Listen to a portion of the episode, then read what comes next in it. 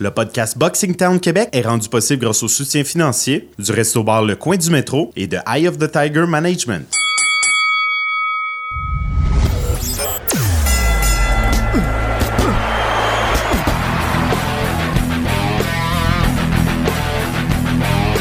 Vous écoutez le podcast Boxing Town Québec.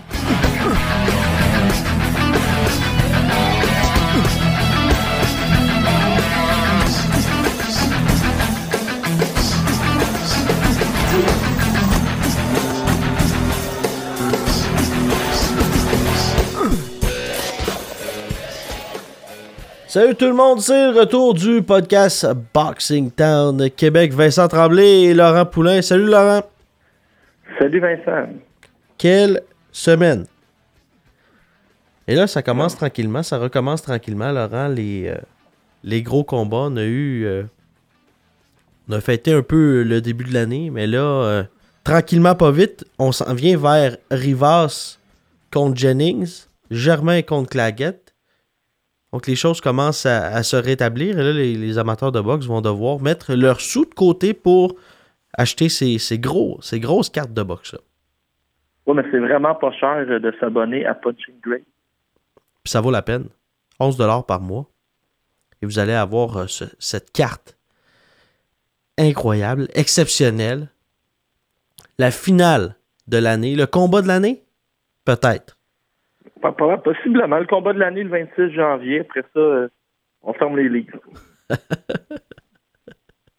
On ferme la cassette. Euh, Laurent, en fin de semaine, il y avait un combat euh, pour parler des combats du week-end. Mais Devin Haney a remporté son combat d'une d'une aisance déconcertante. Oui, mais exceptionnellement, là, on va, on va briser la magie un peu. On est samedi après-midi. On va revenir à nos bonnes habitudes de jeudi. Donc, il y a déjà le combat de vendredi qui a eu lieu. Et Devin Haney, son surnom, c'est The Dream. Il a seulement 20, 20 ans. Il a passé pro au Mexique. C'est l'ultime prospect en boxe. Et là, sa fiche est de 21-0. Et à ses trois derniers combats, on a commencé à ouvrir la machine. Il a battu Mason Ménard. Il a battu Juan Carlos Burgos, l'ancien champion du monde. Hier, il affrontait un Africain du Sud, Zolizani Ndongini, qui avait une, qui a une fiche de 25-0. Et ce qu'on veut faire avec euh, Haney, on veut quand même que ça aille assez vite. On veut l'établir dans les classements chez les 135 livres. Euh, lui, Vincent, c'est quand je te dis que c'est une future grande vedette, il a déjà euh, déjà- c'est- à 18 ans, il y avait déjà Devin Haney promotion. Ça a été le plus jeune de l'histoire à aller chercher une licence de promoteur.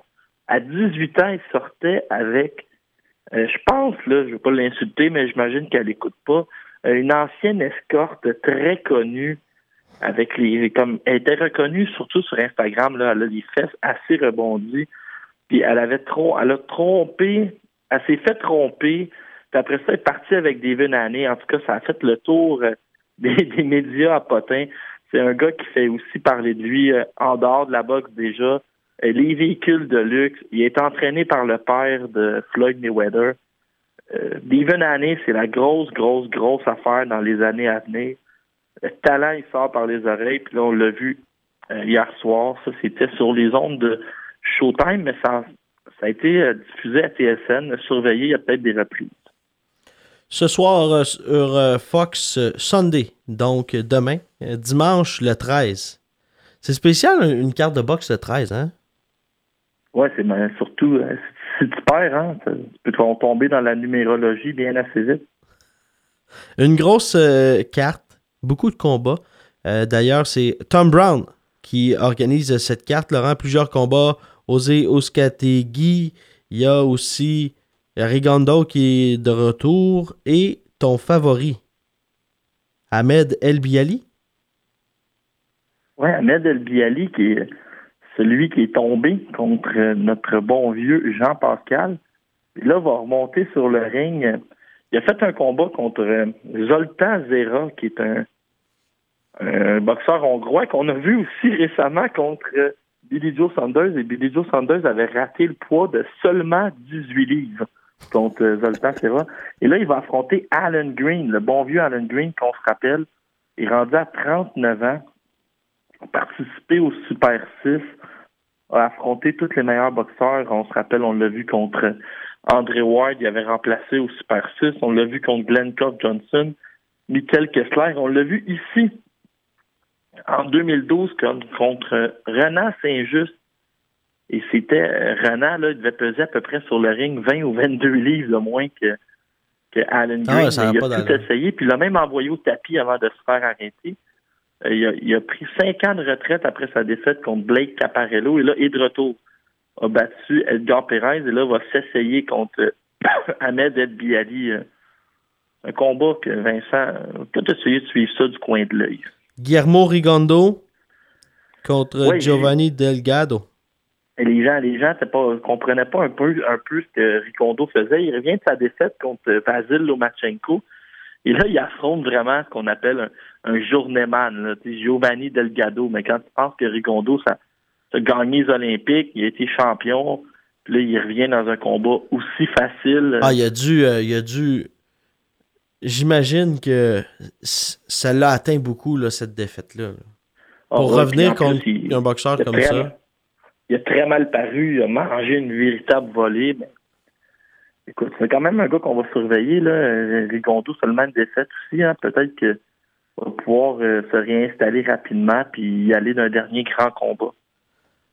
La finale, Osé ou Skategui? Hey, Osé ou Skategui, là, les gens vont s'en rappeler, c'est lui qui avait battu, euh, il avait battu André Direl. Non, il s'est fait disqualifier par André Direl parce qu'il l'avait frappé quand le round était fini. Et là, l'oncle à Direl avait traversé le ring pour l'assommer. Ça a fini qu'on ne trouvait plus l'oncle Direl. Je pense qu'il s'appelait Léon Larson. Ils l'ont retrouvé quelques jours après, emprisonné aujourd'hui. Ouscategui a gagné le combat revanche, a arrêté André Direl, a battu euh, Ézéchiel Maderma, qu'on se rappelle de l'avoir vu ici au Québec contre euh, Arthur Beterbiev. Et là, il va affronter Caleb Plante. Caleb Plante, euh, c'est un boxeur de 17-0 qui nous vient du Nevada. Son, son nom, c'est Sweet Anne. Puis lui, il va, il est devenu champion du monde. Non, il n'est pas champion du monde. Il se bat pour un titre de champion du monde de la IBS. Il a battu Roger Lino Medina à son dernier combat. Écoute, Vincent, c'est un combat intéressant. Caleb Plante pourrait devenir euh, une vedette chez les 168 livres, mais il, va en avoir plein les mains demain contre euh, Ouskategui, qui est vraiment un type euh, un type agressif qui frappe très fort. Bon combat, difficile à, prédire le gagnant. Donc, si vous êtes à la maison et que vous pouvez l'écouter, manquez pas ça. Et aussi, il y a Ghislain Maduma qui, lui, n'est pas revenu pour de la rigolade. Hey, Madouma, il a pris tout le monde par surprise, d'un, quand il a fait son retour, parce que, c'est moi, dans ma tête, quand tu annonces ta retraite, tu reviens plus. nous, c'est comme ça. Puis des fois, les boxeurs nous font une petite surprise, ils reviennent. Là, Madouma, est revenu à son premier combat de retour contre Johnny Navarrete chez les 147 livres. On sentait qu'il était peut-être un peu plus lent, qu'il avait peut-être perdu certains repères en montant de catégorie de poids.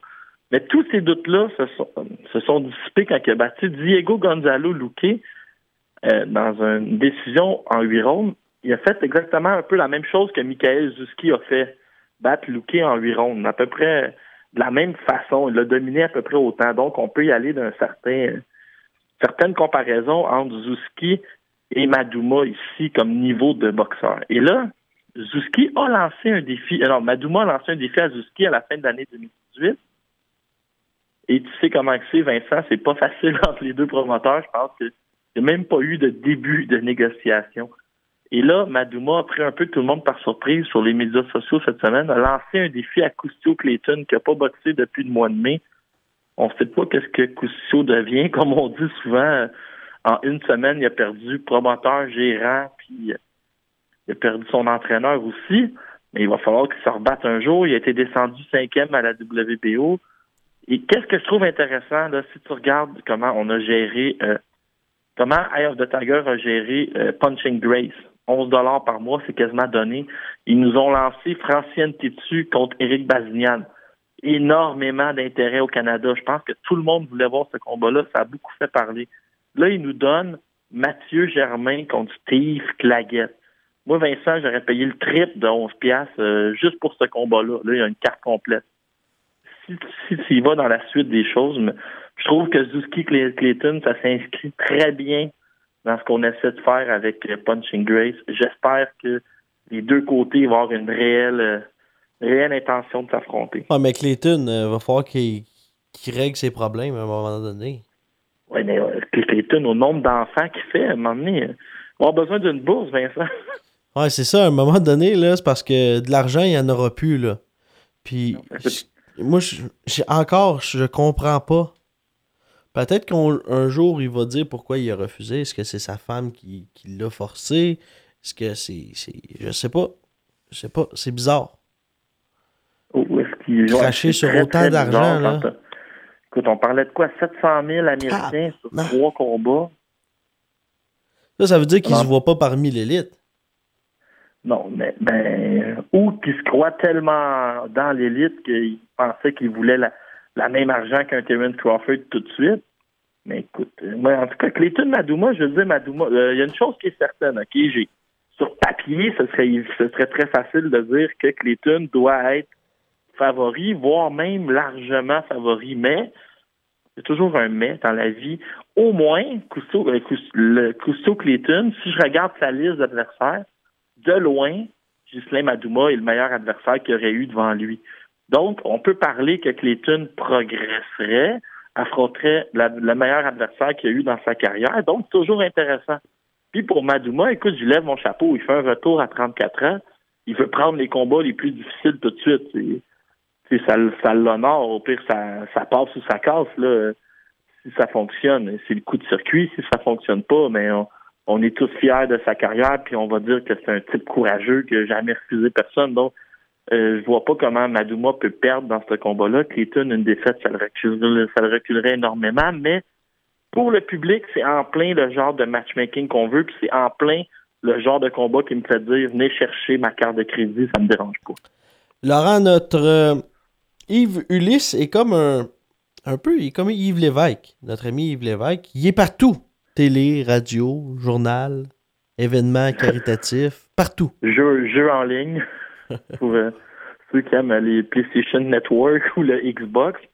Euh, Yves je ne sais pas si tu as écouté le reportage avec euh, Andy Pressoir. Euh, c'est Andy qui lui a annoncé que son, son gérant Camille Stéphane négocie avec Maurice Hooker. Et là, Ulysse un peu surpris. Il m'a dit ben, c'est parce que tu me l'apprends. Puis là, ils sont mis à réfléchir sur Hooker. Hooker, que, un type de, comme a si bien dit notre ami Kenny Sherry, un type de 5 pieds 11 qui boxe les 140 livres. Il a les, bras longs, ça n'a aucun bon sens. Il y a beaucoup de monde qui commençait à dire, commençait à dire qu'il aurait pu être boxeur de l'année en 2018 avec ses victoires sur Terry Flanagan puis Alex Ocedo. A livré la marchandise dans les dernières années me rappelle d'un combat nul contre Darley Perez qui a été plus compliqué, mais sinon, les choses vont relativement bien pour lui. C'est le, je pense que je suis pas mal certain que c'est le meilleur ami de Errol Spence aussi, donc le, son l'entraînement, le partenaire d'entraînement de grande qualité avec Errol Spence. Mais il n'y a personne d'imbattable, puis on a vu que c'est souvent ces combats sont serrés. C'est que si Camille Stéphane peut arriver à mettre la main sur Maurice Hooker, euh, Yves Ulysse a des très bonnes chances de l'emporter. Ulysse, qui est rendu à 30 ans, euh, sauterait sur l'occasion d'aller en championnat du monde. Et Ulysse, les deux représentants de la Ulysse Nation, Patrick Renkagne et Sylvain Pelletier, seraient vraiment complètement fous d'apprendre qu'il s'en va, s'en va en championnat du monde. Et ça peut pas arriver à un meilleur gars, hein, un gars qui est très mm. sympathique, on l'a vu souvent, très gentil. Souriant. Pourrait devenir rapidement la coqueluche des, des, des postes de télévision. Ah, puis c'est facile, il s'exprime tellement bien en plus de ça. Euh, donc, euh, bientôt peut-être face à un champion du monde, Maurice. un beau sourire. Beau sourire, les demoiselles vont tomber sous le charme d'Yves Junior, Ulysse et les Anglais également.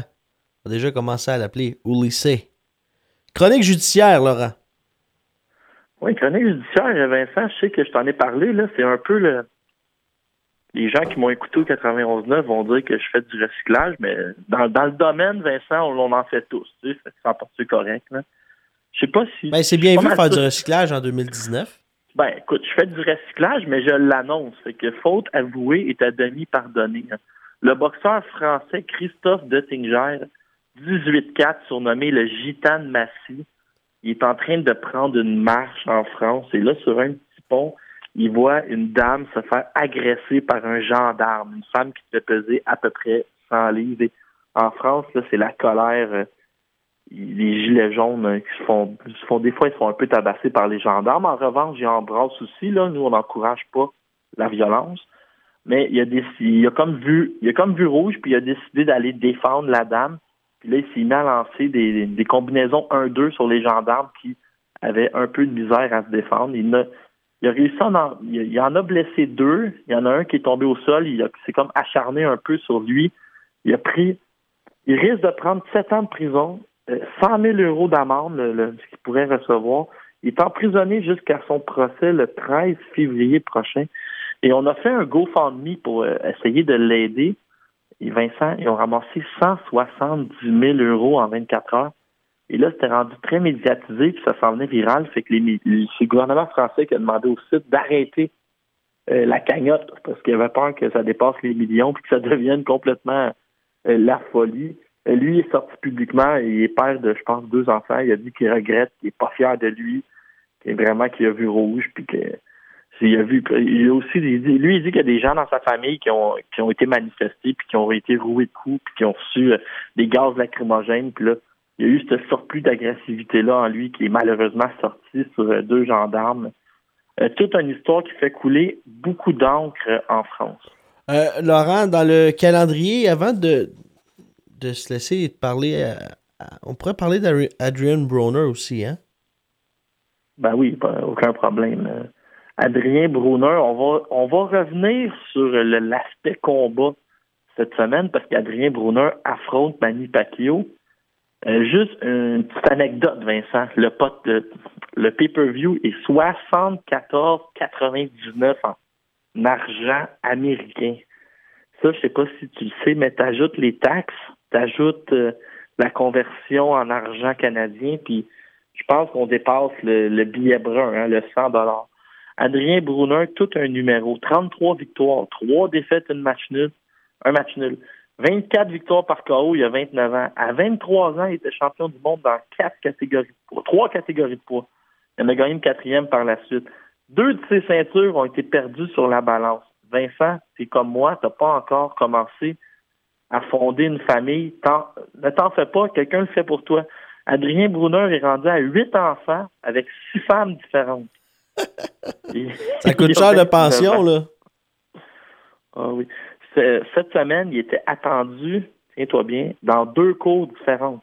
En Atlanta, pas en Atlanta, mais à Atlanta, il était attendu pour une agression sur une femme dans un centre d'achat. À Cleveland, il était attendu parce que dans un club, il a forcé une femme à l'embrasser. Mais les deux juges l'ont convoqué pour le 7 janvier à même heure et en même temps. Donc, il a réussi à envoyer un avocat dans une des deux euh, régions, puis il s'est présenté à l'autre. Tout ça à 12 jours de son combat contre Manny Pacquiao.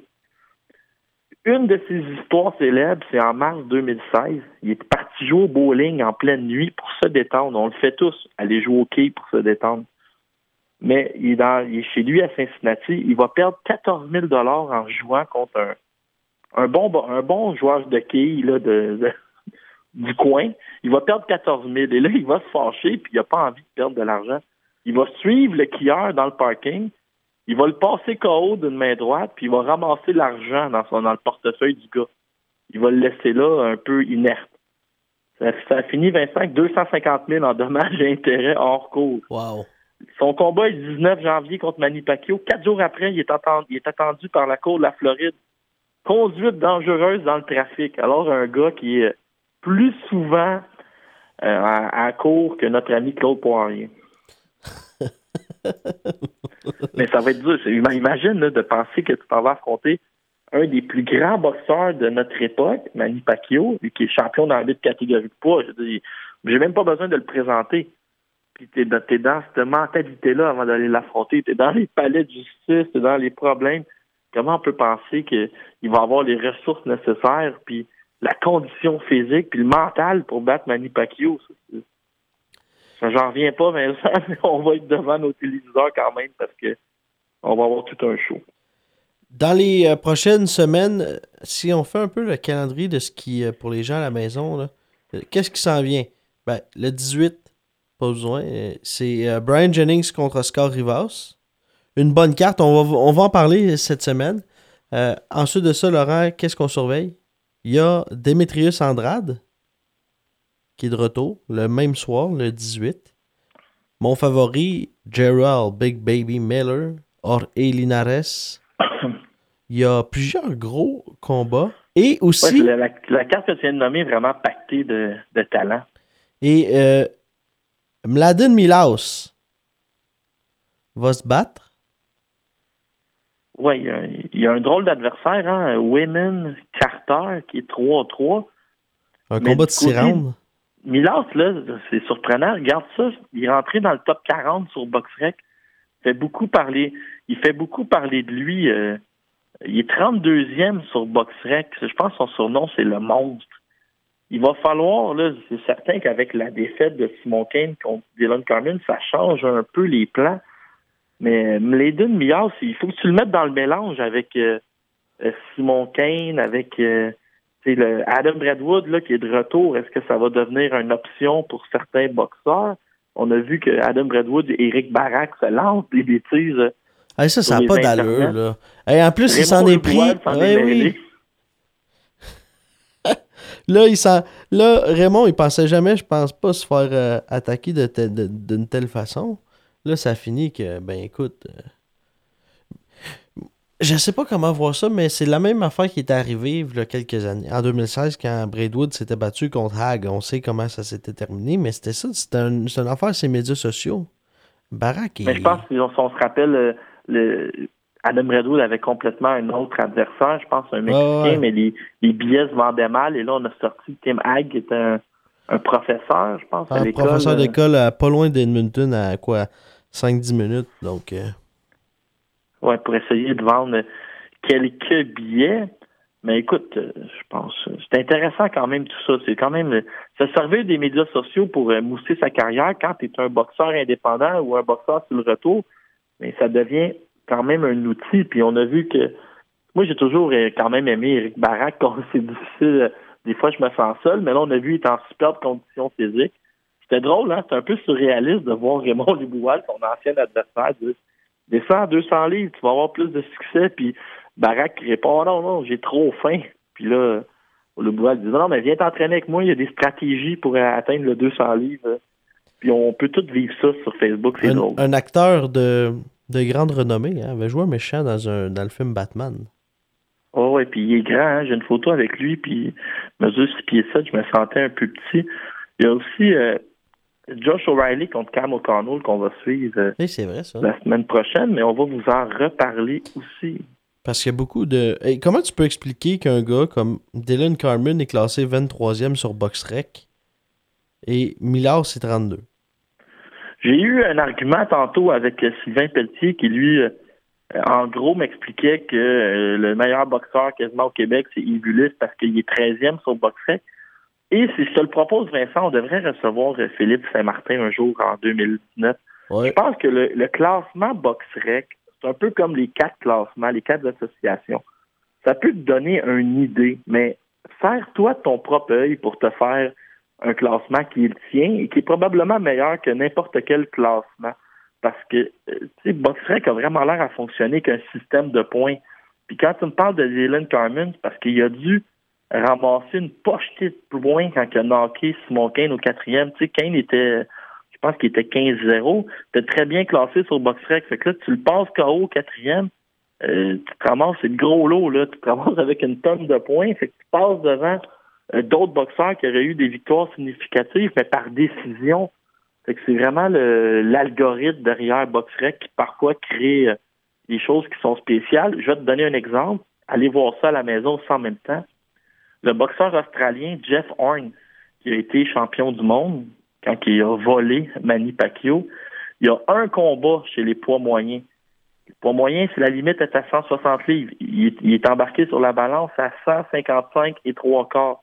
Il a battu Anthony Mundin qui a 46 ans au premier round. Donc, son expérience chez les moyens, c'est un gros 96 secondes. Boxrec le classé sixième chez les poids moyens, devant Dimitrius Andrade, devant David Lemieux, puis euh, devant euh, mon, le boxeur russe que j'oublie le nom, euh, l'Ukrainien qui a affronté Daniel Jacob, Sergei Derevianchenko. Fait on voit ici que euh, Boxrec a certaines limites avec son système de classement. Donc, on pourrait parler avec Philippe Saint-Martin dans les prochaines semaines. Laurent, on se laisse sur l'entrevue de la semaine avec notre meilleur. Kenny Cherry. L'entrevue de la semaine est une présentation de Nicolas L'Espérance Notaire. 514-889-9579. Avec Nicolas L'Espérance, la compétition est mise hors de combat. De retour au podcast Boxing Town Québec, Vincent Tremblay avec Laurent Poulain. Notre invité cette semaine, Kenny Sherry. Salut Kenny. Salut, ça va bien Vincent? Ça va super bien. Euh, tu as eu une grosse année 2018. Ton début chez les professionnels, la première victoire. Parle-nous de comment tu as vu ça, cette année 2018-là, pour toi. Ben, je te dirais que c'est une année qui s'est passée en deux temps. Euh, je veux dire, fin 2016, j'avais mon dernier combat en boxe amateur. 2017, euh, je veux dire, euh, je me suis concentré sur d'autres projets de vie. Puis en 2018, la première partie de l'année, ça a été vraiment de se remettre en bonne forme physique. Puis en septembre, oui, malheureusement, j'ai perdu mon premier combat de, boxe professionnel face à un, très bon adversaire, un gars qui, a, déjà fait été au championnat canadien, qui avait un petit peu plus d'expérience en boxe amateur que moi. Et euh, je veux dire, c'est pas le genre de choses qui, qui me décourage dans la vie. On sait que je, suis un passionné de la boxe. Alors, j'ai eu une offre pour, se, pour me battre au Nouveau-Brunswick au mois de décembre. On a eu un camp d'entraînement tout complet tout s'est très bien passé. Je veux dire, ça, je, considère que ça a été une bonne année. Surtout une bonne fin d'année. Je j'étais pas nécessairement démoralisé après le premier combat. J'étais comme, OK, il va y avoir d'autres occasions en boxe professionnelle. Il s'agit juste de prendre des points. Il s'agit juste d'être intelligent et réfléchi. Et euh, comme je l'ai dit, ça, a été le cas avec ma première victoire chez les pros. C'est quoi tes objectifs pour euh, 2019, on sait que c'est avec euh, Yann Mikelot comme entraîneur. Puis moi, je répète souvent ça que film s'était battu, je pense, 12 fois en 16 mois parce que Mikelot, il a, a d'excellents contacts au Canada. C'est-tu de rester actif, euh, de boxer trois ou quatre fois? Ben, moi, je dirais, ouais, effectivement, c'est de boxer trois ou quatre fois, euh, peu importe où au pays. Et tout simplement, si j'ai la chance peut-être de faire au moins un combat, ben, un combat qui fait du sens devant ma famille et mes amis parce que je veux dire j'ai un j'ai un emploi, je veux dire j'ai une vie en dehors de la boxe. Donc, euh, je n'irai pas accepter des 800 dollars pour affronter des, des futurs champions du monde ou des gars qui ont été aux Jeux olympiques non plus. Je pense que there's levels to boxing and I know my level. Kenny, euh, si on parle un peu de, ce qui s'est passé, qu'est-ce que tu as retenu de, cette année 2018 sur la scène euh, québécoise? Euh, qu'est-ce qui t'a le plus impressionné? Le boxeur qui t'a le plus impressionné? La performance?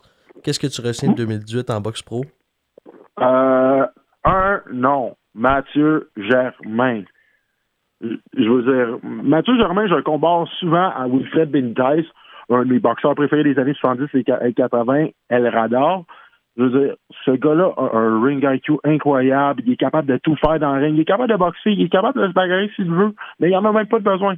Et je pense vraiment que ça a été l'année où est-ce que là, les gens se sont ouverts un petit peu les yeux sur le talent de Mathieu. Et je pense que 2019 pourrait être l'année de sa confirmation dans les classements mondiaux. Donc, tu vois une victoire de Mathieu Germain sur Steve Claguette, le, 26 janvier prochain. Ben là, à moins qu'on ait encore des juges bizarres, là, il y aurait un problème. Il y aurait un problème. Des juges un peu mêlés, comme on a eu, euh, on a vu l'autre fois. Sinon, euh, on a vu cette semaine euh, Evulis contre Maurice Hooker, c'est quelque chose que tu achètes euh, tout de suite? Ben totalement. Puis je vous dis, je vous dis, Ulysse va battre Hooker. Ulysse va le battre. Je veux dire, Hooker a eu beaucoup de misère à battre Madouma. On s'entend. Alors, de dire que Hooker va battre Ulysse, là, s'il y a quelqu'un qui est prêt à prendre un pari à 100 là, demain matin, ça, ça va être moi. Là. si vous êtes si vous êtes de ceux qui pensent que Hooker va battre Ulysse, appelez-moi, je vais gager 100 dollars avec vous. J'ai envie de gager, j'ai envie de gager avec toi parce que Maurice Hooker, c'est quand même, je pense qu'il s'est amélioré depuis son combat contre Madouma. Une grosse année 2018. Moi, je vois ça comme un combat 50-50 et j'accepte ton pari. D'accord. Mais dis-moi, il a battu qui?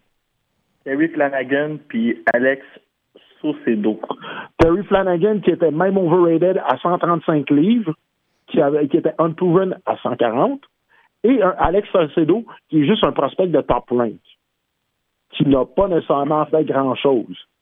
Alors, moi, je m'excuse, mais pour moi, Hooker, le fait que c'est un gars de 5 pieds 11 à 140 livres et qui est un petit peu bizarre à boxer, moi, je pense que Ulysse va le traverser, il va devenir champion du monde. Une dernière question avant de te laisser euh, prendre ton autobus. Comment tu entrevois le combat entre Brian Jennings et Oscar Rivas? Parce qu'on va être beaucoup là-dessus euh, dans les prochains jours au podcast. C'est un combat très important. Comment tu vois ça, mon, Kenny?